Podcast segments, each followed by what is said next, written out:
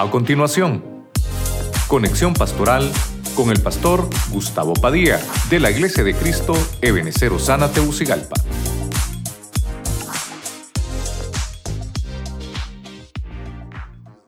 Toma el control del ambiente, toma el control de, de mi boca, de mi lengua, de mis pensamientos. Bendice los que estamos en este auditorio, Señor, los que están a través del Spotify, a través de la radio, la televisión, a través de las redes sociales. Que tu palabra, Señor, pueda ser ministrada, sea bendecida, los que están siendo, Señor, ahí en sus hogares, ya sea por televisión o por radio, que reciban esta palabra de parte del cielo para sus vidas. Háblanos, quédate con nosotros y ministranos, Señor, con el poder de tu Espíritu Santo. Te damos gracias. En el nombre de Jesús, amén. La iglesia le regala palmas fuerte al Señor. Amén. Amén. Cuando hablamos acerca de esa palabra tropiezo, ¿verdad? Tropiezo. ¿Por qué dice la Biblia, eh, a sus ángeles enviará para que tu pie no tropiece? Esa palabra es enredarse. Tropezarse es enredarse. Tropezarse es lazo. Tropezarse es ruina. Es trampa. Mire usted. O sea que cuando la Biblia dice, para que tu pie no caiga en una trampa, para que tu pie no llegue a la ruina, para que tú no seas enredado, ¿verdad? De eso nos está hablando ahí. Aquellos que, han tropezado y que no se han vuelto a levantar o que, o que se levantaron, pero por esa caída agarraron otro camino.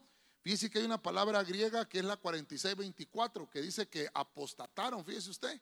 Pero hoy no voy a tratar de verlo de esa manera, hoy voy a tratar de de poder tipificar qué cosas en medio de nuestro hogar pueden ser tropiezos. Por ejemplo, eh, algunas eh, cosas que, el Salmo 91 dice, nos va a ayudar el Señor a través de sus ángeles para que nosotros no podamos caer en esos, en esos lazos, en esas trampas, que no, que no caigamos en esos lazos del enemigo. Voy a tratar de aprovechar el tiempo porque siempre se me va el tiempo, hermano. Mire, vamos, vamos a irnos a Juan capítulo 11, versículo 9, el Evangelio según Juan. Eh, voy a leer la versión Arcas Fernández. Oiga lo que dice. Jesús respondió, ¿no es cierto que el día tiene 12 horas?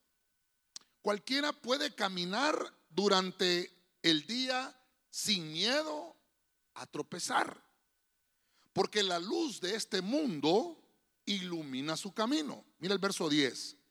En cambio, si uno anda de noche, tropieza, ya que le falta la luz. Ok.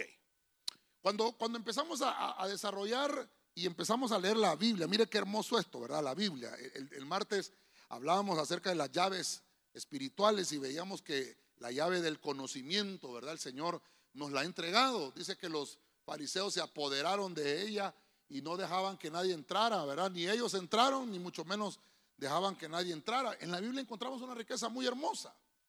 Y esta, esta llave del conocimiento, la llave del saber espiritual, nos enseña que, que hay, hay tropiezos que pueden llegar a nuestra familia. Si una, una familia no tiene la luz de Cristo, una familia que no tenga eh, la luz del Evangelio, mire usted, va a estar en tropiezo es una familia que, no va a poder caminar. Mira qué interesante.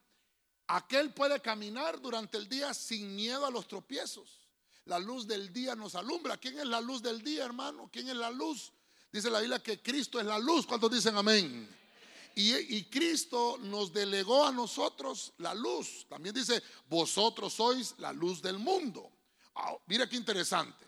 Entonces, si, quiere decir que nosotros somos la luz del mundo, delegación delegación de nuestro Señor. Entonces quiere decir que nuestras casas, nuestras familias tienen que erradicar las tinieblas. Ahora, aquí me voy a quedar corto con el primer punto. ¿Qué cosas pueden ser las tinieblas en mi familia? Aquellas cosas oscuras, aquellas cosas que no están eh, de, todo desarrollado, que no hay, que hay mucho secreto. Mire usted, las tinieblas es carencia de luz. Las tinieblas, para poder vencer las tinieblas, necesitamos tener claridad. Necesitamos, hermano, mire, cuando vayamos a orar, tenemos que orar con claridad. Eso es luz. Estoy hablando de una manera espiritual. Cuando nosotros vamos a la batalla, cuando, cuando necesitamos entender contra qué vamos a pelear, no es que eh, simple y sencillamente yo le he enseñado a usted, ¿verdad? Vamos a orar, eh, ahí lléveme en oración. Pero, pero ¿cómo lo voy a ver en oración? Cargado en el, como decía mi abuelita, en el lomo, ¿verdad? No, eh, ¿de qué quiere que ore? ¿Cuál es la razón? No, usted solo ore por mí. Sí, pero, pero necesitamos saber con claridad. Eso es eso es erradicar las tinieblas. Por ejemplo, hay gente que, dice, voy a pedirle perdón al hermano, hermano, perdóname. Eh, ajá, ¿y de qué te voy a perdonar? Vos, solo decís, te perdono porque me tengo que tomar la Santa Cena mañana. No, pero ¿qué me hiciste pues? ¿Te me, paraste en el callo? ¿Qué fue lo que hiciste? Eso, eso es luz, es ser claro, es, es hablar con claridad. Mire, estoy poniendo un ejemplo. Pero también la luz en nuestra familia es que Cristo esté alumbrando. Dice la Biblia que había una mujer, está tipificando, el Señor está contando una historia, y cuando la Biblia habla de que el Señor ponía ejemplo, la mujer está hablando de la iglesia. Dice que una mujer, hermano, había perdido un dragma, eh, un dragma, ¿verdad? Ella, ella tenía 10 y había perdido uno, mírese usted. Y dice que para poder encontrar aquel dragma tuvo que, primero, ¿qué tuvo que hacer? encender la luz. Entonces necesitamos tener luz en nuestra casa, erradicar las tinieblas, porque las tinieblas nos provocan tropiezo. Vamos a ver, vamos a ver, ¿quién se ha levantado en la casa como a eso de las 11 de la noche, que el, estómago le empieza a burburear y le dice, tenés hambre? El estómago le dice a uno, ¿verdad? Tenés hambre. Y usted, hermano, se levanta como como que fuera ladrón uno en la noche, hermano. Se levanta todo así, ¿verdad? Y, de repente, como no, como no quiere que nadie se dé cuenta de lo que usted está haciendo con la luz apagada. Y uno se levanta ya, perdóneme, en buen catracho, uno se levanta chuña. Y hermano, yo no sé, ¿verdad? Está la pata de la mesa y usted chuña y el dedo chiquito, hermano, como que hay un imán ahí, hermano, y chapaclás, hermano. Y solo se oye, ¡ay! Y, ¿sabe qué, hermano? El dedo quebrado para un lado, así, hermano. Y usted cuando va caminando con el dedo todo quebrado, dice, pero bueno, pero me comí lo que me tenía que comer. No, hermano, es que las tinieblas es tropiezo. Si la luz no está, encienda la luz, hermano. Bueno, ahora que tenemos celulares, hermano, por lo menos la, luz del celular, ¿cómo, que, ¿cómo es que se llama ese comando? ¿Cómo es que le dice uno al, al Google ahora? ¿Ustedes que saben, hermanos? Lumos, lumos, dice, va, y se le enciende el celular, hermano. ¿Ya lo probó? Usted dice, lumos, y se le enciende la luz del celular, Le estoy dando, le estoy dando ideas, mejor no, ¿verdad? Lo que necesitamos es erradicar la luz. Dígale al que tiene la par, necesitamos erradicar, perdón, las tinieblas. Eso es lo que necesitamos erradicar. Dígale al de la par, necesitamos erradicar las tinieblas.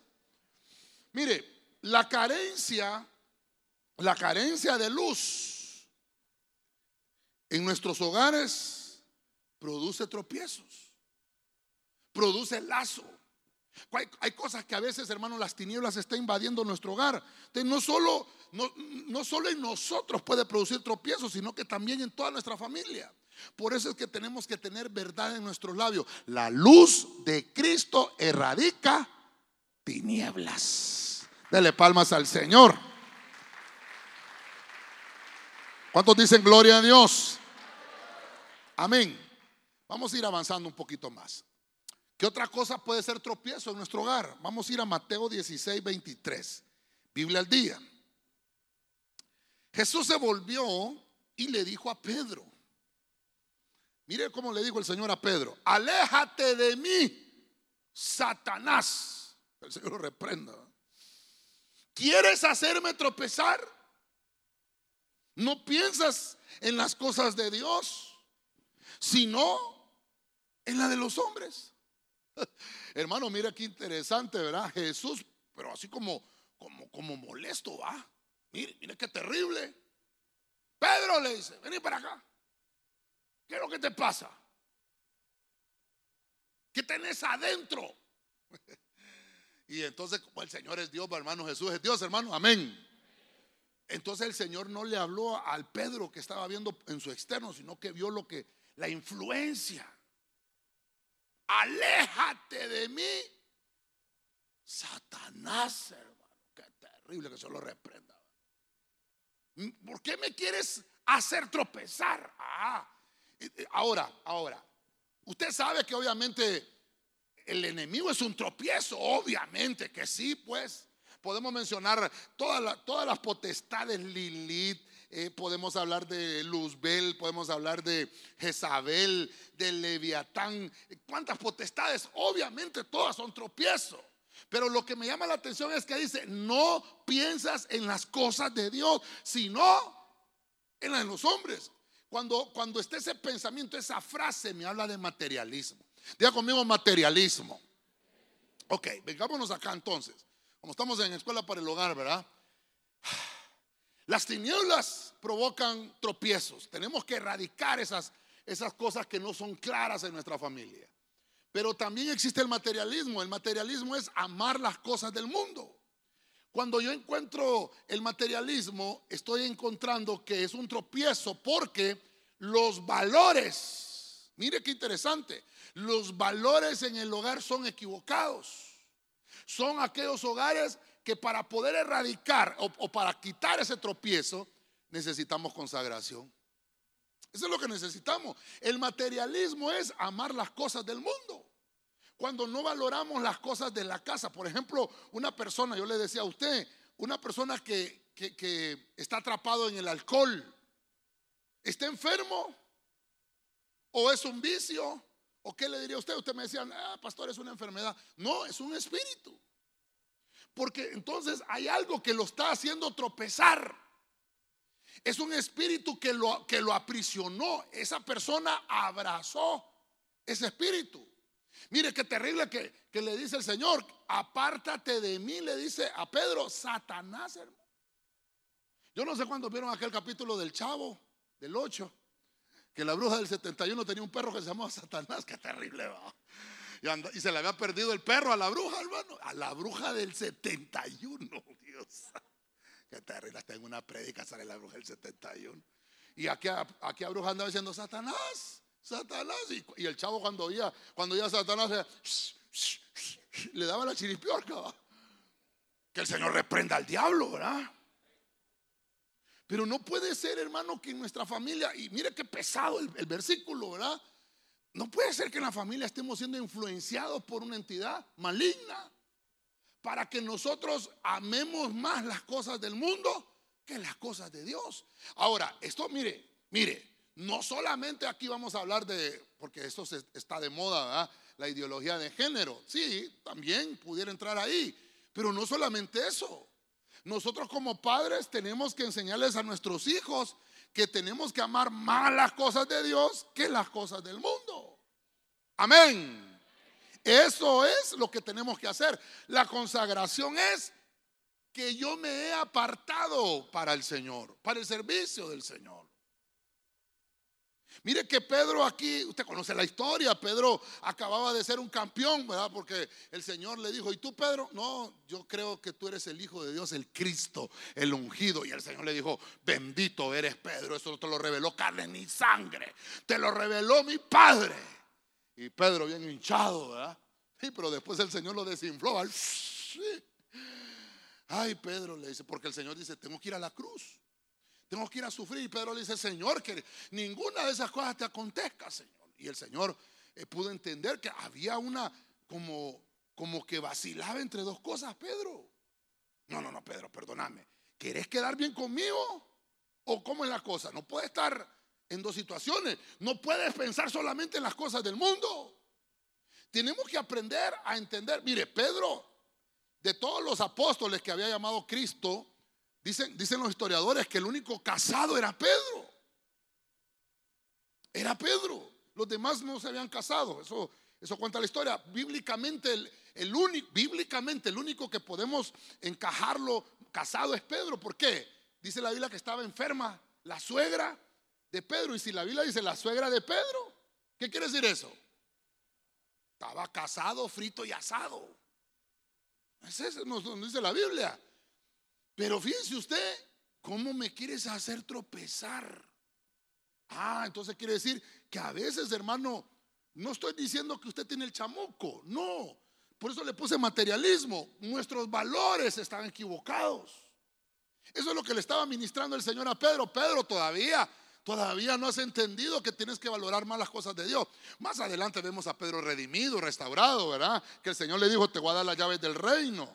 Lo redimió porque lo que estaba haciendo el Señor era tratándole de enseñar que el tropiezo lo tenemos que eliminar de nuestro hogar y no tenemos que dejarle la cabida a ninguna potestad ni a algún espíritu. Lo invito el domingo.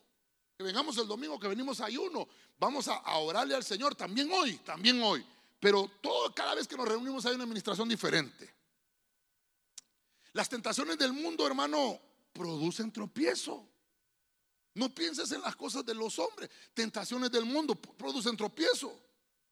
¿Por qué producen ese tropiezo? Para que nuestra vida espiritual no crezca y nos quedemos estancados.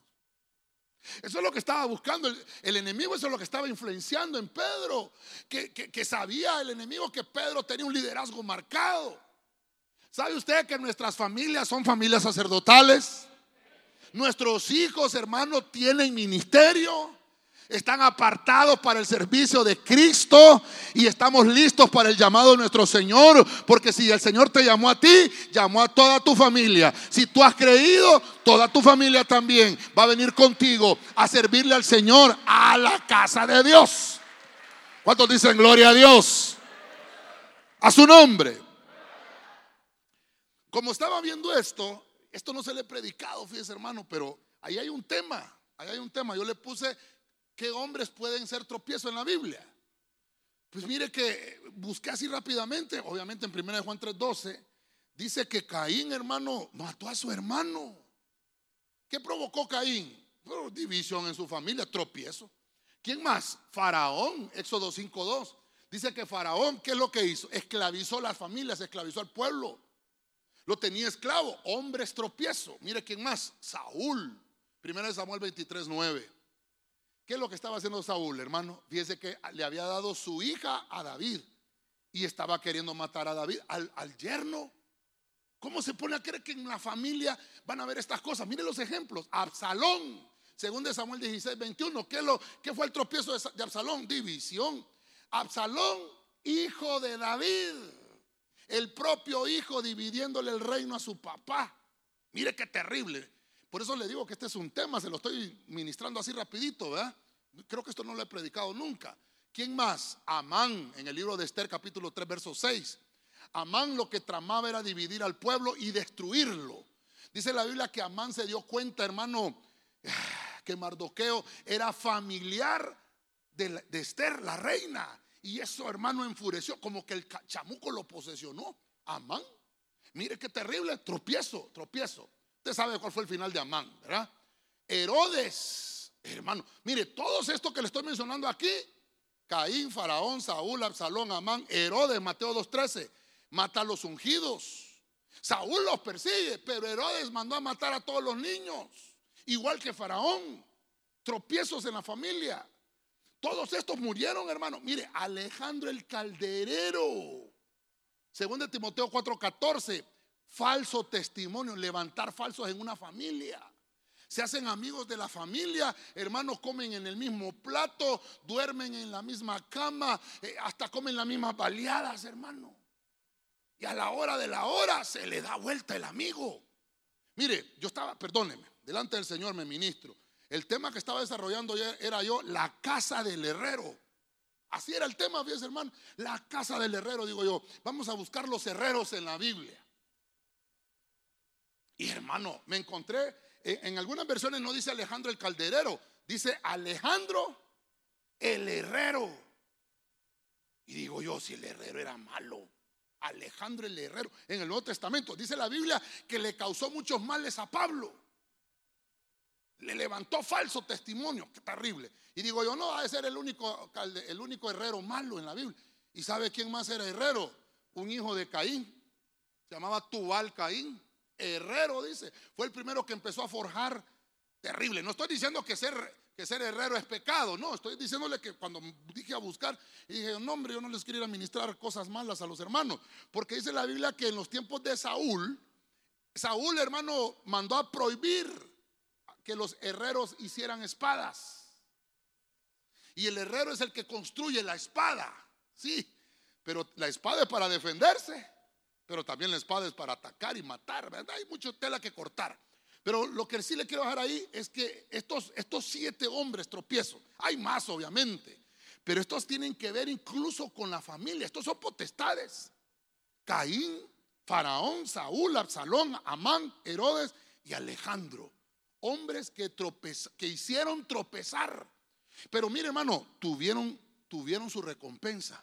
Hoy vamos a pedirle al Señor que nosotros, hermano, como dice el Salmo 91, 12, va a enviar a sus ángeles para que nuestro pie no tropiece en ninguna piedra. Dale palmas al Señor, hermano. Aleluya. Gloria a Dios. Bueno. Punto 3. Santiago 3.2. Váyase conmigo ahí. Diego Ascunce. Diego Ascunce. Porque todos tropezamos de muchas maneras. Si alguno no tropieza en lo que dice, es una persona madura y puede refrenar todo su cuerpo.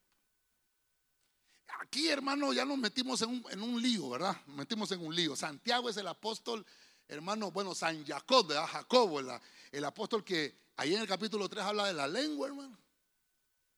Habla de la Ya conmigo no me molesto, pastor. Ya sabe por dónde voy, ¿verdad?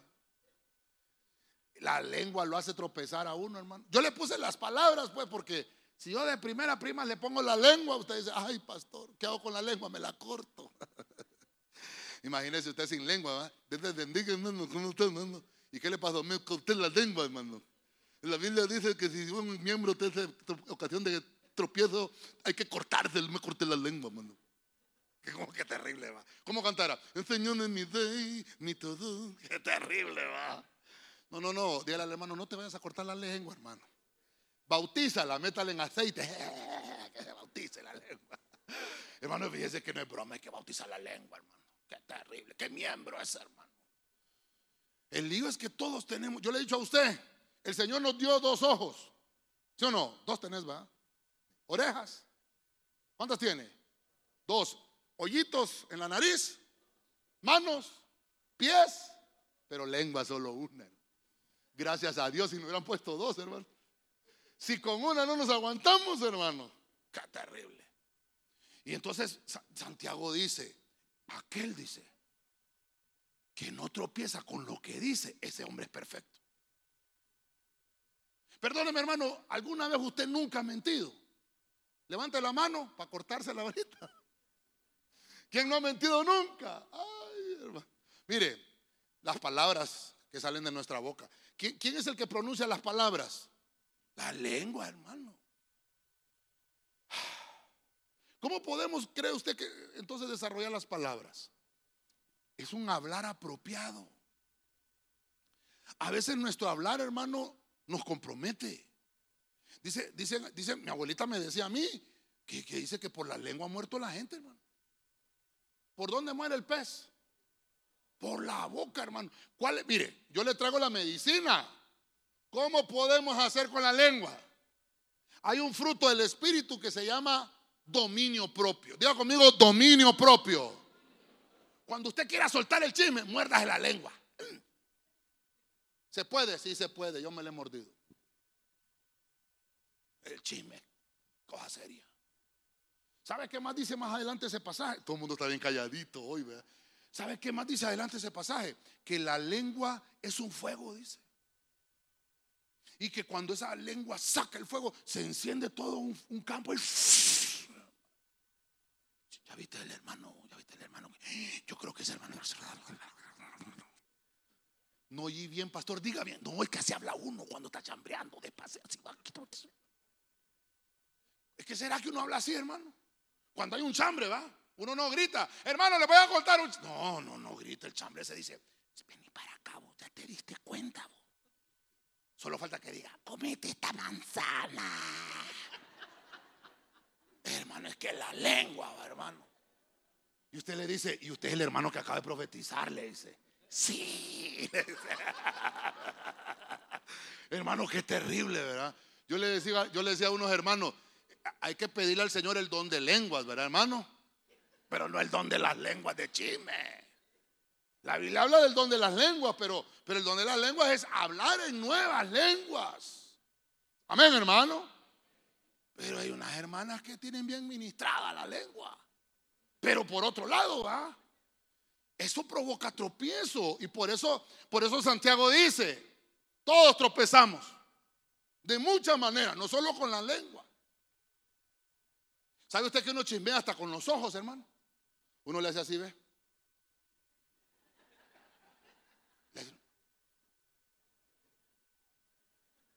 Y peor se sojudo uno. Los ojos, como, ah, y con la boca, ¿quién vos? Y la lengua por dentro, La lengua, hermano. Uno, hermano, uno, uno es expresivo. ¿Sí o no, hermano? Es expresivo. Cuando, cuando, cuando usted dice, no sé, y usted le pregunta, hermano, ¿usted ha visto tal cosa? Y usted dice, no sé, pero hay gente bien expresiva, le hace, no sé. Por eso es que ahí dice que uno peca con muchas maneras. A veces hasta miente con todo el cuerpo uno, hermano.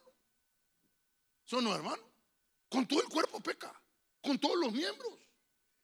Hoy vamos a orar. Amén, hermano. Dígale que tenga la par. Hoy vamos a ministrarnos, hermano. Hoy vamos a orar. Que ministrar esa lengua. Mire, yo hubiera querido tener una gran poza aquí de aceite para que todos me a meter la lengua aquí, hermano. No, yo bajé el primero. Hermano, eso que le estoy poniendo yo, el dominio propio, es que es para la lengua. El hombre que sabe dominar la lengua es perfecto. Las palabras. Cuando a usted le preguntan y usted va a decir algo, qué bonito cuando uno habla, ¿verdad? ¿Cómo amaneció, hermano? Por la bendita gracia de Dios se ha amanecido muy bien.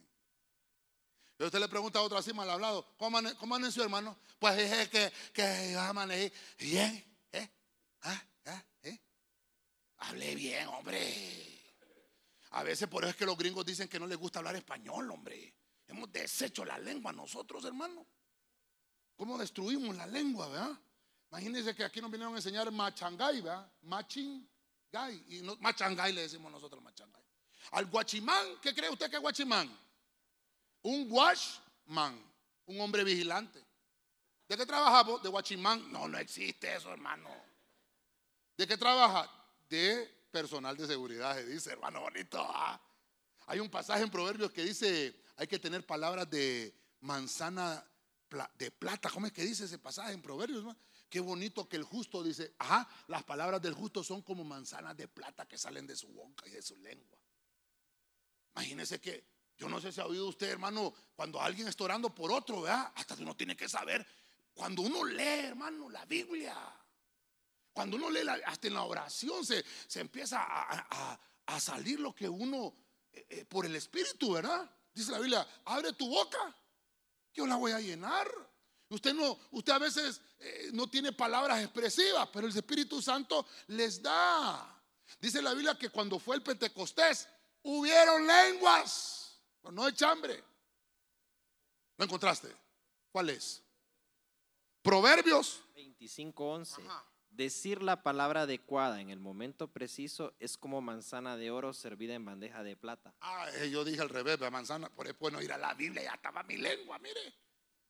Como manzana de plata en manzana de oro en bandeja de plata. Es que la lengua, sujetate. ¿Ah? Ya mira la hermana que viene entrando, la hermana hasta la está esperando así en la entrada de la iglesia. Apúrese, apúrese. ¿Qué pasó? Es que le tengo uno calientito. ¿Qué pasó, hermana? ¿Me tiene algún tamal? Mira el tamal que le voy a contar. Hermano, hermano perdónenme, tenemos que ministrarnos. ¿Por qué no decimos, hermanos, vamos a orar? Hay un hermano que tiene un gran problema. Me pica la lengua por contarle, pero mejor oremos, dice. Mejor orar. Mejor ponernos delante del Señor. Eso se llama tener templanza, dominio propio. ¿Cuál es el fruto del Espíritu? Vamos a ver.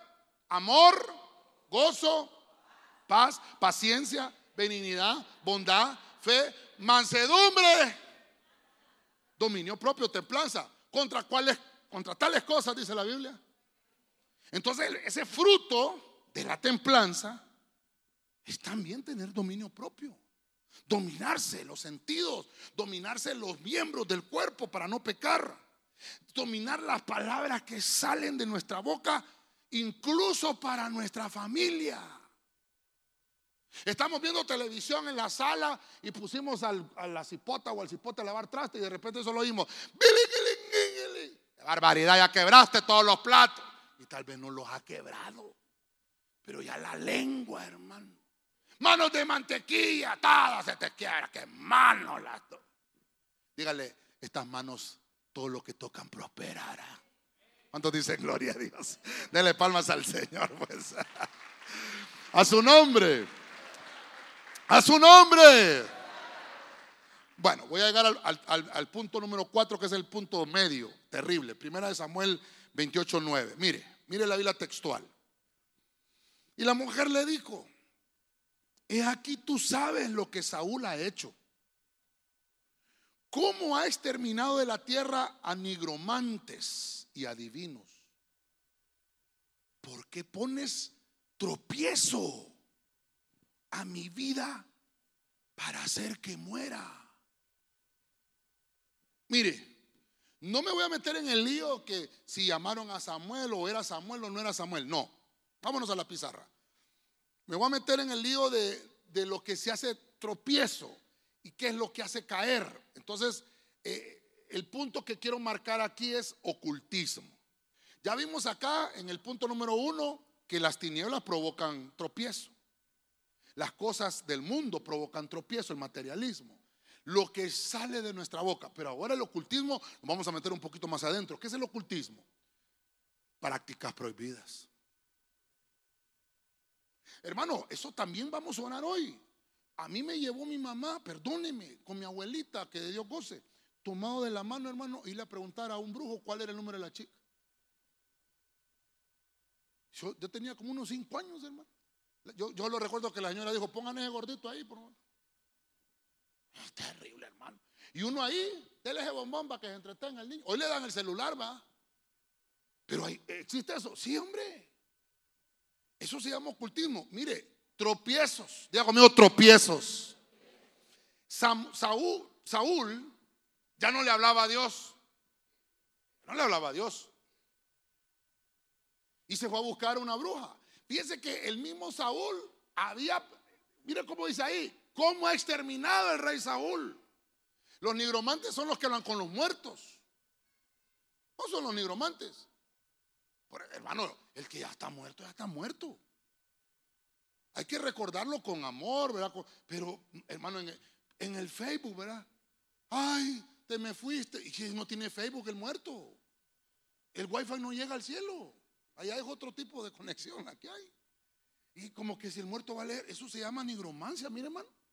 Dice, exterminaste a los nigromantes y a los adivinos. ¿Cuál es el adivino? ¿Por qué le dicen adivino?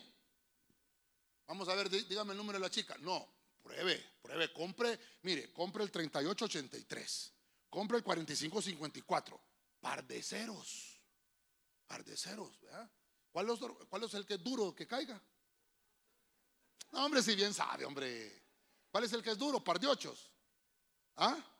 Sí, hombre. ¿Cuál es el que es duro que caiga? ¿Ah? 99. Ah. Yo he oído que es otro. No me lo quieren decir, va. Es que no, no quieren, ya lo compraron y no quieren que yo lo compre. Ah, no, tampoco. El 80. Hermano, qué terrible. No, hermano, pareciera chiste, pero eh, es, verdad. Hay gente que visita, hermano, y hacen unos baños de ruda, hermano.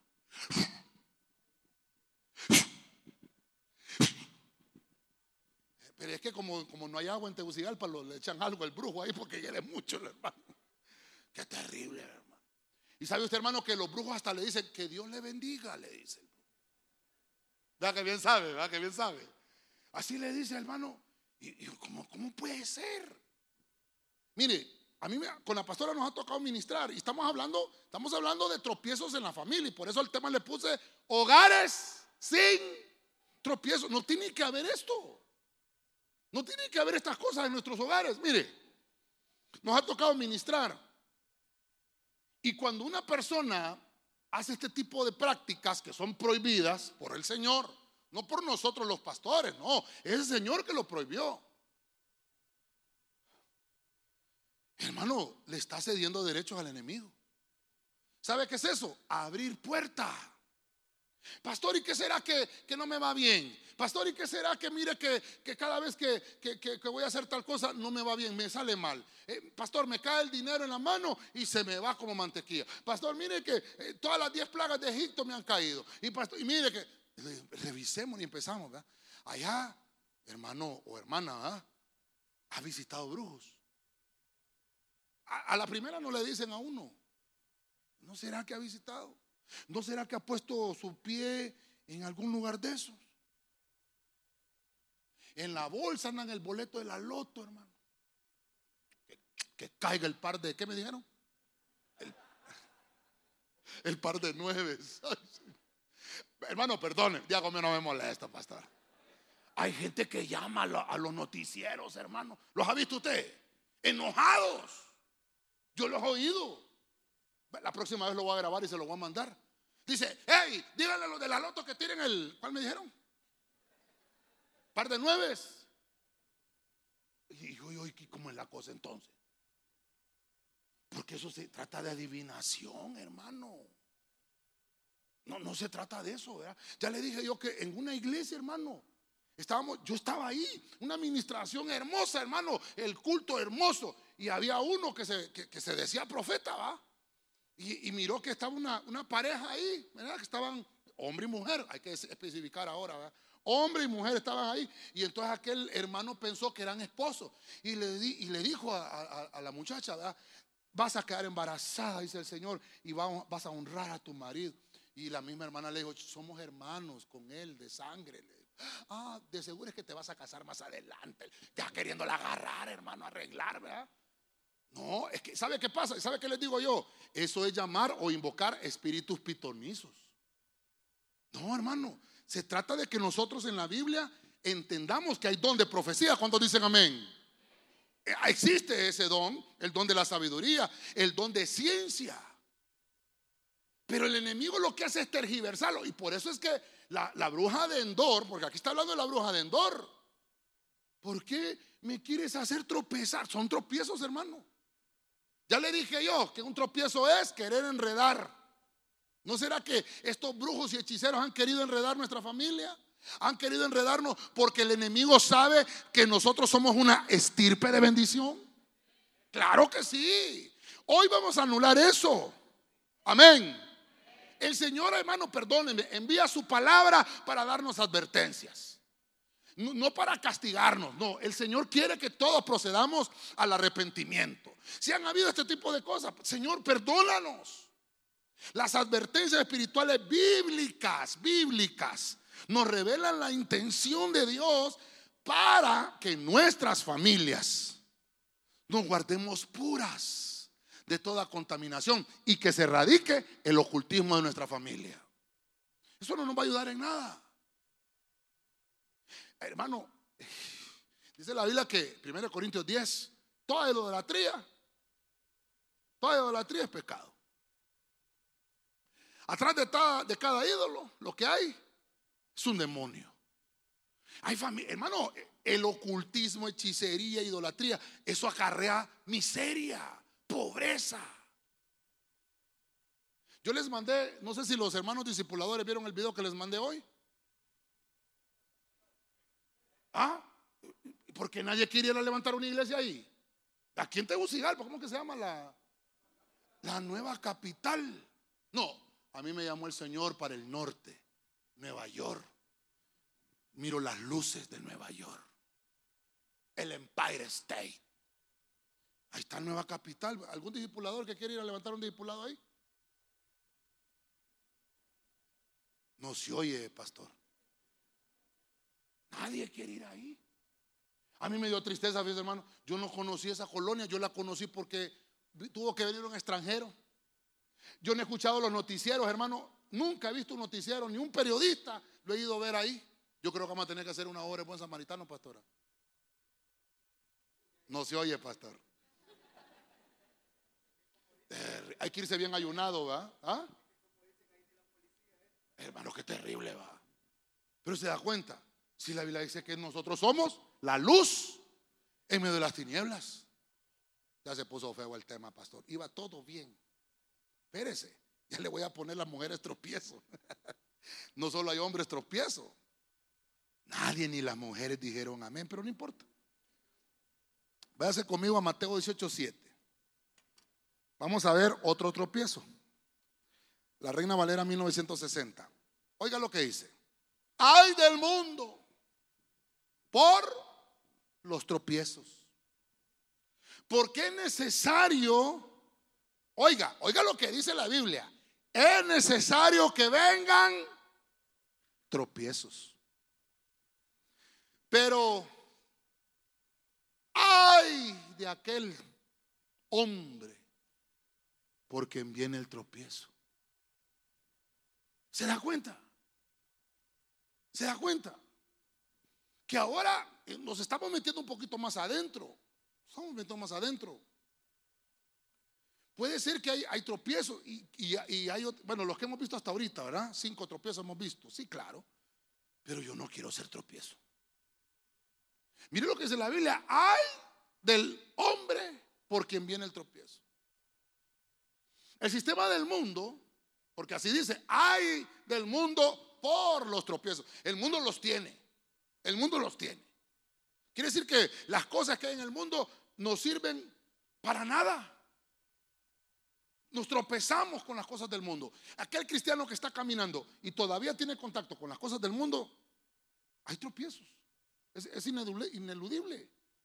Por eso es, hermano, que nosotros tenemos, mire, cada vez que usted se levante en la mañana, conságrese al Señor, hermano. Un hermano me dijo, yo oro las tres veces del día, pastor. Las tres veces oro. Desayuno, almuerzo y cena. No, es que no se trata de orar solo por los alimentos de doblar las rodillas y ponernos en las manos del Señor. Decirle, Señor, líbrame de todo aquello que me vaya a pasar hoy, que no, que no me va a ayudar para mi crecimiento espiritual. Líbrame de cualquier tropiezo. ¿Cómo oramos nosotros aquí antes de despedirnos? Que nos libre de cualquier bala desperdigada. No sabemos, hermano. Yo no sé si ustedes se recuerdan una actividad que hicimos que se llamaba a prueba de balas. No sé cuántos se acuerdan. Hermano, testimonios tuvimos después, después de esa actividad. Hermanos que dicen que iban llegando a su casa, hermano, y hermano, en guerra el barrio donde llegó el hermano. Y dice que una bala le pegó en, en la puerta, hermano, de la casa. Y a él no le pasó nada. La Biblia dice que ninguna arma forjada contra nosotros prosperará. Porque nosotros estamos blindados, estamos en las manos del Señor, en el hueco de la mano del Señor. Cuando dicen amén? Ok, vámonos a la pizarra. Vamos a ver cuántos puntos llevamos ahorita. Vamos con el punto número 5, ¿verdad? Las tinieblas, el materialismo, las palabras, el ocultismo. Ahora tenemos el sistema del mundo. El sistema del mundo es un tropiezo. ¿Qué provoca? ¿Qué es lo que hace este, este tropiezo? Ah, quiere perder la fe que usted la pierda, que yo la pierda. Pero si usted se fijó, en azul le estoy poniendo qué es lo que debemos de hacer, cuál es, la, cuál es el correctivo. Es la pureza. Para el sistema del mundo es que yo me tengo que guardar puro. Porque la oración de Jesús, la última oración antes de, ir a la cruz, dijo el Señor, no te pido Señor que los quites del mundo, sino que en medio del mundo sean guardados, porque son como ovejas en medio de lobos. Tenemos que de alguna manera predicar el Evangelio. Amén, hermano. Pero mire, mire usted qué interesante. Porque cuando nosotros no nos guardamos en pureza, el mundo nos atrapa. Cualquier tentación, ¿verdad? Nos atrapa. Bueno, el domingo creo que vamos a abundar un poquito más de eso. Entonces, dígale al que tiene la par, permanece en guardia espiritual.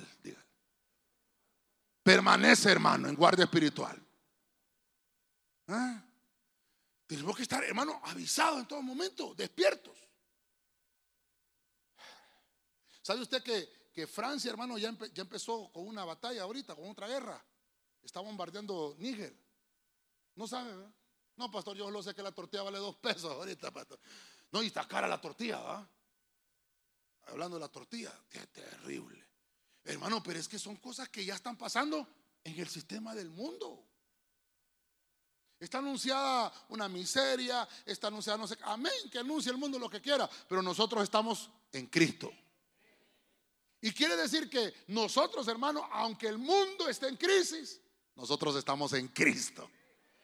Ah, hermano, no mire, nosotros tenemos que aprender que estamos guardados en el Señor. Tenemos que permanecernos alerta, despiertos. Sobre todo, hermano, aquellas cosas que el mundo nos ofrezca. Saber qué es lo que nos ofrecen. Porque ese ofrecimiento puede dañar nuestra pureza espiritual. El ofrecimiento del mundo tal vez nos puede apartar. Lo que, lo que va a hacer el mundo es que hagas que tropieces. Ofrecimientos. Yo le conté a usted cuando ya veníamos de pastores, con la pastora, ya veníamos de pastores, yo fui a poner mi renuncia al trabajo. Y, yo le dije al jefe, ¿verdad? Ya jefe, mire, ya me voy porque ayer me ungió el apóstol, ¿verdad? Y voy para Tegucigalpa. Y me dice el jefe, ¿verdad? No, hombre, mira. Y, hermano, ni le digo cuánto me ofreció.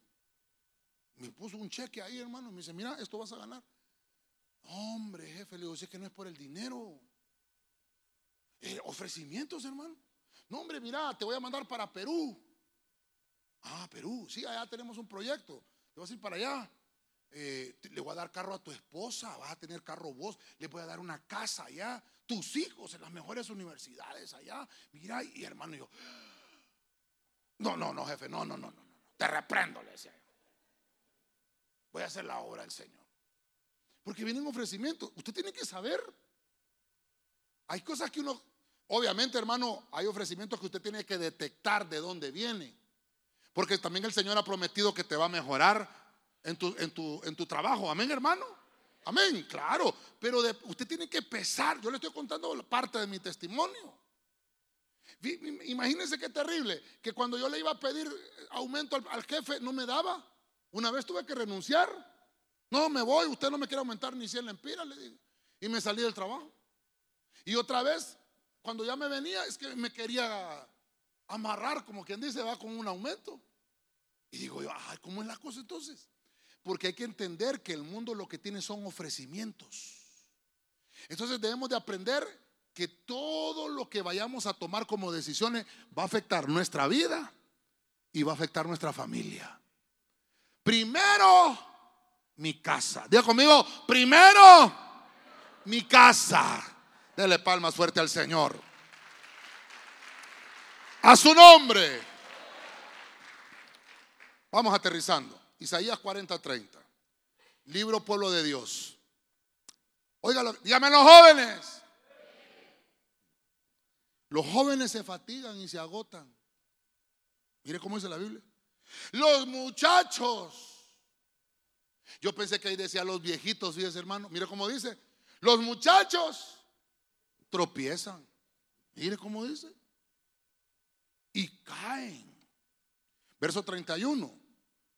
Pero, diga conmigo, pero los que esperan en el Señor renuevan sus fuerzas, despliegan alas como las águilas, corren y no se fatigan, avanzan y no se agotan. Entonces, hay un tropiezo. Vamos a ver cuál es ese tropiezo, ¿verdad? ¿Cuál es ese tropiezo? Le pusimos, ay, ¿qué pasó? Le pusimos, es que no se deja. Es ya no vamos a ir, ya no vamos a ir. Agotamiento. Diga conmigo, agotamiento. El agotamiento es anularle la paciencia a la gente. Es un tropiezo. ¿Sabe usted, hermano, que el enemigo tiene una táctica de, espiritual contra, contra los jóvenes? La Biblia dice ahí contra los muchachos también, ¿verdad? Se llama desgaste espiritual. Pega una vez, pega otra vez, pega otra vez. Eso se llama espíritu cíclico. Por eso es, hermano, que debemos de estar alertas. Por eso le decía yo, ¿cómo es el tropiezo? Los muchachos tropiezan y caen. ¿Cómo es que tropiezaron? ¿Por qué? Porque hay agotamientos. ese agotamiento es cuando tú estás haciendo una tarea repetitivamente, entonces te agotas. ¿Cuántos han ido a un gimnasio? No se les nota, no. ¿Y a usted, pastor? No, tampoco. ¿Cuántos han ido a un gimnasio? Se agotan en un gimnasio. Ahí están en la bicicleta. ¿Ah? ¿Cuánto tiempo le dan en bicicleta? Una hora. ¿Ah? 45. ¿Eh? Y después, después que le toca después de los 45, toma agua. Y después. ¿Ah? ¿Otro ejercicio?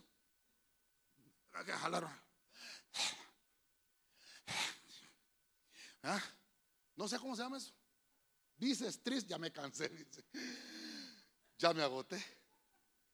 Cansadito uno, ¿verdad? Porque está haciendo una tarea repetitiva. Es que es lo que le quiero ministrar. Una tarea repetitiva, repetitiva, repetitiva, repetitiva, repetitiva. Y se cansa, se agota. Por eso es que la juventud, ¿por qué la juventud, hermano? ¿Por qué tienen entretenida la juventud? ¿Por qué la tienen entretenida? Porque están esperando que se agote y cuando está agotado, ¿ha visto usted los jóvenes que dicen, ay, qué aburrido? Ah, ¿por qué esa palabra, aburrido? Ay, no sé qué hacer, estoy aburrido. Y entonces a eso se le llama ocio. Y en el, ocio, se lo he enseñado yo, el ocio es el terreno. ¿De quién?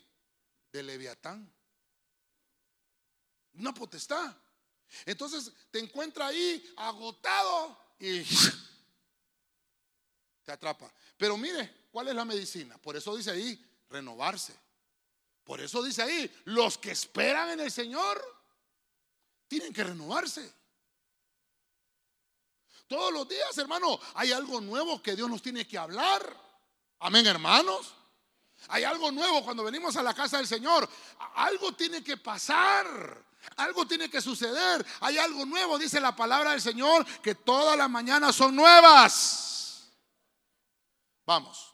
Ya le dije de, los hombres tropiezos. Dígame las mujeres. Hay mujeres tropiezos. Le voy a poner nombre, pues. Número uno, Jezabel.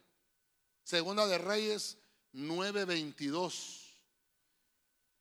Nos habla de inmoralidad. Mire, ya vimos los hombres, ¿va? Vamos a empatar el partido. Mujeres, Herodías. Dice que esta mujer hizo el baile de los chaquirazos, los siete velos, hermano. Eso está en Mateo capítulo 14, verso 6, sensualidad. La reina de Saba, primera de Reyes 10, 13. Fíjese, hermano, que esa reina lo que quería hacer era quitarle la sabiduría a, los que iban en el reinado, a la dinastía. Hermano, nuestros hijos son, son sacerdotes. ¿Cuántos dicen amén? Y el enemigo quiere robarles eso. Mire, ¿quién más? Diana de los Efesios. dice, dice ahí, hermano, Hechos 19:34, que por dos horas, por dos horas, dice que había un culto hacia Diana, por dos horas, y gritaban, ¿quién como Diana de los Efesios? Grande Diana de los que reprenda al diablo. Por dos horas. Y cuando está dirigiendo el de alabanza, queremos que termine. Aquí en la iglesia, aquí ya conmigo, aquí no hay ninguno, pastor. Pero hay iglesias, hermanos, que solo cantan 15 minutos, hermano. ¿Qué pasó? Es que estoy agotado. Dos horas. Así dice, ¿verdad? Buscame el pasaje donde está. Ahí mismo está en ese Hechos 19. Ahí está. Esa es una cultura matriarcal. Mire lo que ministra. Entidades. ¿Quién, quién otro? Ah, otra. La reina Basti, ahí en Esther 1.11 insujeción. El rey la mandó a llamar. Y dijo Basti, no, no voy a ir. Mire hermano, tropiezo. Estoy hablando de familias. La reina la mandó a llamar su esposo, el rey, y no le hizo caso. Dalila, ay. No hay nadie que se llame Dalila aquí, ¿verdad? Dalila, jueces 16, 18. ¿Qué es lo que quiere hacer Dalila? Quitarle la consagración a los jóvenes. Dalila, hermano, dice, lo vamos a ver el domingo. Dice que Sansón se durmió. ¿A dónde se durmió Sansón? En las piernas de Dalila. No era una pierna de pollo, no. Así le deberíamos de poner un tema, las piernas de Dalila. Ah, hermano, que pregunta número uno, ¿qué tienen las piernas de Dalila? ¿Serán blancas o serán tullidas? Número 7, ¿verdad? Mire, la reina Maaca, primera de Reyes 15:13. ¿Sabe usted, hermano, que esta reina castraba a los jóvenes? ¿Saben qué es castrar, verdad, hermanos? Sí, sí, no, hay necesidad que explique. Sí sabemos, ¿verdad? ¿Ah? ¿Y sabe qué ministraba? No solamente eso, fíjese. Ministraba depresión. Eso. Por eso le digo, ya, le regalé, mire, estamos desarrollando el tema de hogares sin tropiezo. Le regalé los hombres tropiezos y ahora las mujeres tropiezos. Solo hay tres, temas, imagínense usted. ¿Cuántas cosas? Hermano, perdóneme, yo se lo doy, tómele foto y estúdielo en su casa y reprendámoslo en el nombre de Jesús. Hermano, la fuerza que tiene la iglesia proviene de Dios. Amén. Esa fuerza de Dios nunca disminuye. Somos dotados de su poder cuando confiamos en la fortaleza de nuestro Señor Jesucristo. Nos ha dado esa fuerza y nos renovamos en las fuerzas de nuestro Señor. ¿Cuántos dicen gloria a Dios? Dele palmas al Rey de la Gloria. Aleluya. Vamos a, terminar. Me ayudan con un piano. Me ayudan con un piano. Primera Corintios 8:13. Versión pechita. Por este motivo si la comida es causa de tropiezo para mi hermano, jamás comeré carne para no hacer tropezar a mi hermano. Aquí Pablo lo que estaba explicándole a la iglesia de Corinto es que hay cosas que nosotros hacemos, acciones que obviamente dan una manera de, interpretar a la gente y la gente a veces no cree en el Evangelio. Lo que está diciendo Pablo ahí es, bueno, si, la gente por verme comer, porque Pablo lo que hacía es que iba a comprar comida sacrificada a los ídolos, era más barata. Y Pablo había entendido, orando uno por los alimentos, de donde vengan, hermano. ¿Verdad? Uno tiene que orar porque uno no sabe cómo mataron el pollo. Uno no sabe. Usted, que tanto que le gusta el pollo, ¿verdad? Usted no sabe ni cómo lo mataron. Entonces uno tiene que saber, Padre, bendice los alimentos, ¿verdad? Pero dijo Pablo, bueno, si, si le, va a ser de ocasión de caer hacia los hermanos que yo ya no voy a comprar de esa carne. Si no quieren que coma, pues no voy a comer. Entonces, mire, vamos a desarrollar ese punto y con eso finalizo. Lo que quiero es ministrar. No sé si los niños ya vinieron. ¿No han venido los niños? Traigamos los niños. Número 7, las acciones. Diga conmigo, las acciones. Quiere decir que nuestras obras como cristianos deben de ser responsables. Ah, estamos hablando del testimonio. ¿Cómo es el testimonio? ¿Qué cosas haces? ¿Cómo te ve el vecino que te comportas? Hay gente, hermano, diga conmigo la gloria del Señor dígalo fuerte, la gloria del Señor. ¿Sabe usted que hay gente que está viniendo a la iglesia? Mucha gente que está viniendo a la iglesia, que cuando me buscan, ¿verdad? Que quieren recibir la doctrina, que quieren ya congregarse. ¿Sabe cuál, cuál es el comentario que nos hacen? Pastor, es que hemos venido a la iglesia por varias veces y hemos visto el orden que tienen en la iglesia. El respeto cuando están orando. Algunos, yo, yo si viera cómo peleamos con algunos servicios. Pero ellos observan, obviamente, en general, ¿verdad? Y por eso le dije yo que la gloria es del Señor. Y por eso se quedan en la iglesia. Terrible, ¿verdad? Quiere decir que nuestra manera de ser le da mucho que hablar a la gente. Quiero finalizar. Las acciones en nuestro testimonio. Hemos visto siete cosas, por lo menos Traté de buscar en la Biblia, hermano, la palabra tropiezo, esa palabra que enreda, esa palabra que hace que la gente caiga. Quiere decir, hermano, que nosotros tenemos que tener cuidado de nuestro testimonio. Dígale al que tiene la par, ten cuidado de tu testimonio. Ten cuidado. Tu testimonio refleja a Cristo. ¿Cómo lo reflejamos? Con nuestras acciones. Nuestro caminar habla acerca de lo que nosotros profesamos. Amén. Alguien dijo por ahí, tus hechos no me dejan oír tus dichos. Tenemos que aprender que nuestro testimonio va a hablar mucho de nosotros. Amén. Hogares sin tropiezos. Número uno, para los niños que vamos a ministrar también y todo. Número uno, dice la Biblia que las tinieblas nos hacen tropezar. Cuando nuestra casa, nuestro hogar está en tinieblas, no podemos ver. Necesitamos encender la luz. Necesitamos la claridad de las cosas en nuestra familia. Número dos, vimos el materialismo. El materialismo es que nuestros valores están enfocados de manera equivocada. Debemos de saberlos enfocar. Para eso debemos de consagrar nuestra familia. Número tres, hablamos un poquito de lo que es la lengua, ¿verdad? Las palabras, dice Santiago que las palabras, el hombre que no que no provoca tropiezos con su hablar es perfecto. Mire qué interesante. El hablar apropiado, eso, eso lo podemos contrarrestar con la templanza o dominio propio. Número cuatro, hablamos un poquito también de lo que es el ocultismo. Dice que la bruja de Endor, imagínese usted, ¿verdad? Le estaba diciendo, no me hagas tropezar cayendo en invocación de muertos. Y ella, ella era medium, imagínense qué terrible. El ocultismo, hermano, las prácticas, prácticas prohibidas que a veces se realizan en nuestra familia, tenemos que renunciar a eso. Todavía se practican en nuestras familias este tipo de cosas y debemos de contrarrestarlo con la santificación. Número 5, hablamos un poquito también de lo que es el sistema del mundo. El sistema del mundo es aquel ataque cíclico que lo que quiere hacer es desgastar al cristiano, que se pierda la fe en el cristiano. Pero obviamente un cristiano con pureza contrarresta ese tropiezo. Número 6, con la juventud, Isaías 40, 30 y 31 nos habla del agotamiento. Hay un espíritu de agotamiento, un espíritu de desgaste, que lo que hace es que se le anule la paciencia.